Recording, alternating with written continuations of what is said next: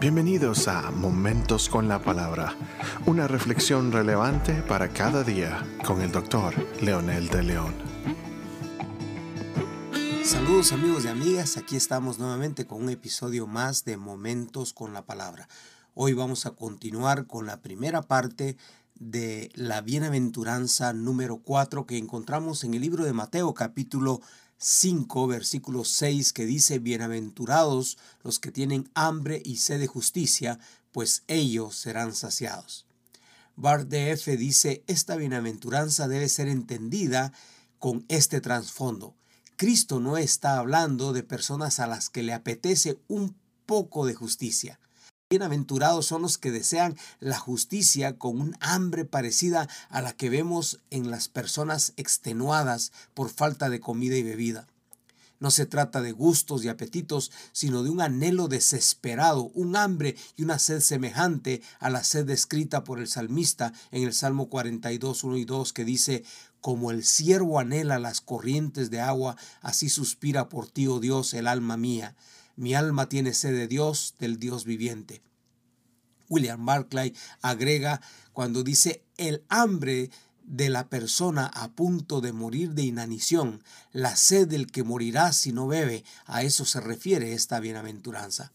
A través de la historia siempre ha habido personas moralistas.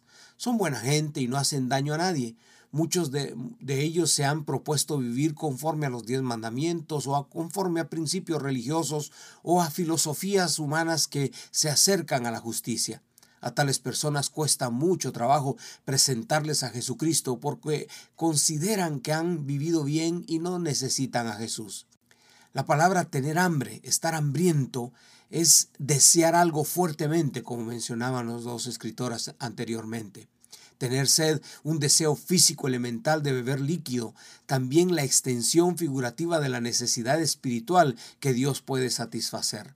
El hambre y la sed son dos condiciones trágicas para un número creciente de personas en el mundo. Desde el punto de vista médico, sin embargo, el hambre y la sed son señales de vida y salud. El cuerpo lo necesita. Son términos que expresan una conciencia aguda de necesidad de algo esencial para la vida pero en este contexto parece que hay por lo menos dos enfoques contemplados. El primero sería la sed y el hambre por justicia personal y la sed y el hambre por la justicia social. Hablando de justicia personal, nadie después de conocer y rendirse al Señor podrá quedarse tranquilo. Si tenía una vida de doble moral, por lo tanto va a descubrir que necesita cambiar necesita saber que cuando llega a los pies del Señor hay demandas que el rey no tiene y que él no puede vivir con su propia condición o sus propios reglamentos o su propia ley. Él verá que los integrantes del reino de Dios necesitan vivir transparentemente y en una dimensión que solamente el Espíritu puede ayudarnos para vivir en ella. Esto nos lleva a examinar nuestra propia manera de comportarnos, siendo justos con los salarios que pagamos, si somos patronos, siendo justos con las demandas de los empleados, iniciando con la empleada que podría tener en casa, que es donde más injusticia se ve en el contexto donde viven inmigrantes, si los contratamos no por tener documentos, seremos explotadores e injustos, no vamos a aprovecharnos de las circunstancias de ellos. En algunos casos casi los esclavizan con amenazas de llamar a migración si los patronos quisieran hacerles daño. Este y otro tipo de realidades vive nuestra gente inmigrante, no solamente en Estados Unidos, en Europa, y en otros países que a veces sirven como puente e intermediarios entre una y otra nación. Pudiéramos ver cómo el hombre se ha ensañado en contra de esta gente que no solamente los amenaza, pero también los esclaviza explotándolos y sacándole lo último que tienen y cuando sienten que no sirven les dan una patada y los sacan a la calle. Por lo tanto, si soy clasificado como un ser inmoral, un ser explotador, injusto y sin temor del Señor, a venir, al venir a los pies de Jesús, entonces empiezo a sentir la necesidad, empiezo a sentir esa hambre desesperada y esa sed desesperada por querer hacer justicia.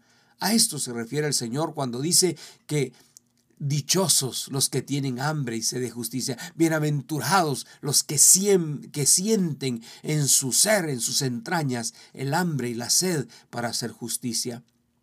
Y al hablar de justicia social, es doloroso ver cómo impera la impunidad ante la muerte de tantos individuos que por sus ideales son asesinados. Los ríos contaminados, las selvas eh, taladas, pero por el soborno no se hace nada. Pobres explotados, eh, viviendo en la calle, eh, les quitan sus tierras y luego los mandan a las ciudades para que ellos vayan a mendigar, a vender chicles o a vender dulces y vivir en una calamidad total. Y así haríamos una gran lista de situaciones que vive nuestro mundo y que muchas veces somos parte de esta corrupción y maldad, sin darnos cuenta que por nuestra naturaleza caída no entrábamos en razón y pensábamos que era la ley del más vivo. Pero al venir a Jesús, Él hace conciencia y nos llama y nos invita a dar un cambio radical y convertirnos en los protagonistas del cambio hacia la justicia, la integridad y una moralidad santa. Nadie que no haya nacido de nuevo podrá sentir esta necesidad de hambre y sed de justicia. Mientras el ser humano no quiera reconocer que está mal, no habrá cambio ni sanidad ni para él ni para nuestra sociedad. La gloriosa esperanza es que seremos saciados, dice el Señor. Tarde o temprano los malvados caerán y no se verán más, y los justos resplandecerán como el sol, dice su promesa. Ore conmigo. Padre, en el nombre de Jesús, si alguno de los oyentes de este episodio vive en esa vida de doble moral o tiene eh, una mente depravada, una mente mentirosa, torcida, pero profesa una religión o una filosofía de vida, que tu Espíritu Santo lo convenza y lo ayude. Ayúdanos a que estas personas puedan entender tu verdad a través de tu palabra. En el nombre de Jesús pedimos estas cosas. Amén.